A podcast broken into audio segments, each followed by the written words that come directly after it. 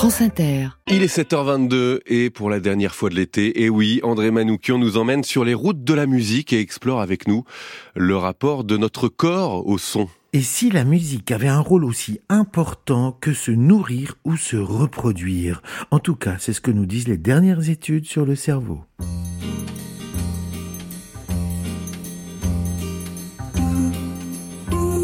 Sexe, drogue et rock'n'roll. Cette vieille devise hippie scandée dans les grands festivals de musique des années 70 n'était pas qu'un slogan contre la société de provocation mercantile.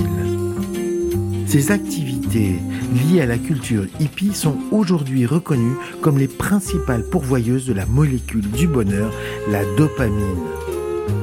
La musique active dans le cerveau le même système de récompense qui a été élaboré à l'origine pour nous encourager à manger et à nous reproduire. Si ces actions sont fondamentales pour notre survie, quid de la musique? Pourquoi éprouvons-nous du plaisir à des stimuli qui ne confèrent aucun avantage évolutif clair? Les plaisirs d'ordre supérieur comme la coopération, la prise de décision morale pourraient provenir des avantages sociaux qui leur sont associés. Après tout, l'altruisme est dans la nature. Les abeilles ouvrières ne travaillent pas pour elles, mais pour le bien de la collectivité. Peut-être le plaisir de la musique est-il lié à une ancienne fonction qui a muté, comme les plumes des oiseaux qui servaient d'abord à réguler leur température avant de favoriser le vol. Les circuits cérébraux impliqués dans l'évaluation d'une fonction auditive autrefois dirigée vers la survie, comme guetter les sons dans la nature pour prévenir les prédateurs, ont muté vers le plaisir d'une harmonie fréquentielle garantissant la paix, la fluidité et la cohérence du monde contre la stridence agressive des cris d'alerte, de défi, de peur ou de souffrance. La musique fournit un stimulus idéal pour étudier le plaisir et la récompense, car elle fait partie intégrante de toutes les civilisations humaines et elle est souvent signalée comme l'une des expériences les plus agréables. Elle procure un éventail complexe de sensations physiques et mentales, telles que boules dans la gorge, picotement sur le cuir chevelu, la nuque, la colonne vertébrale, frissons, chair de poule, jusqu'à la montée des larmes.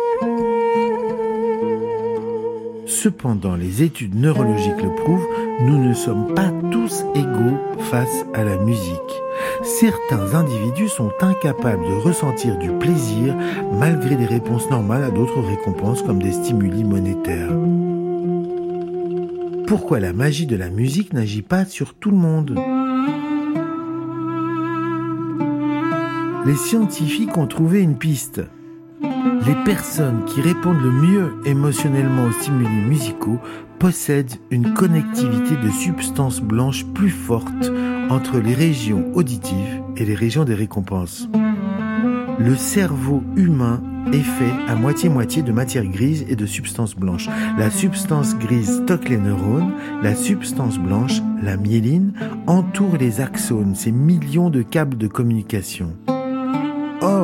La bonne circulation de l'information est capitale pour assurer le bon fonctionnement du cerveau.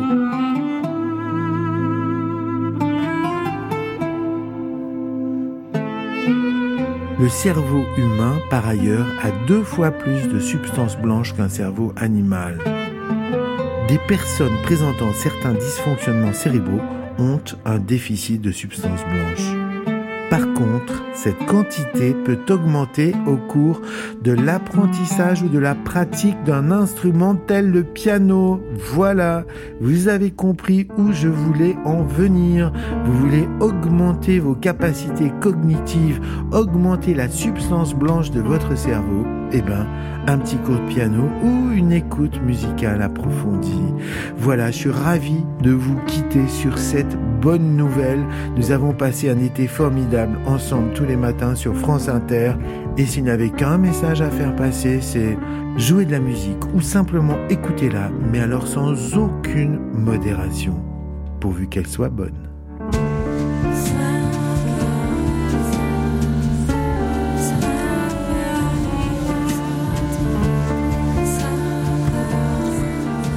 Nous aussi, on a passé un bel été avec vous, André Manoukian, sur les routes de la musique, chronique réalisée par Anne Weinfeld, 7h27.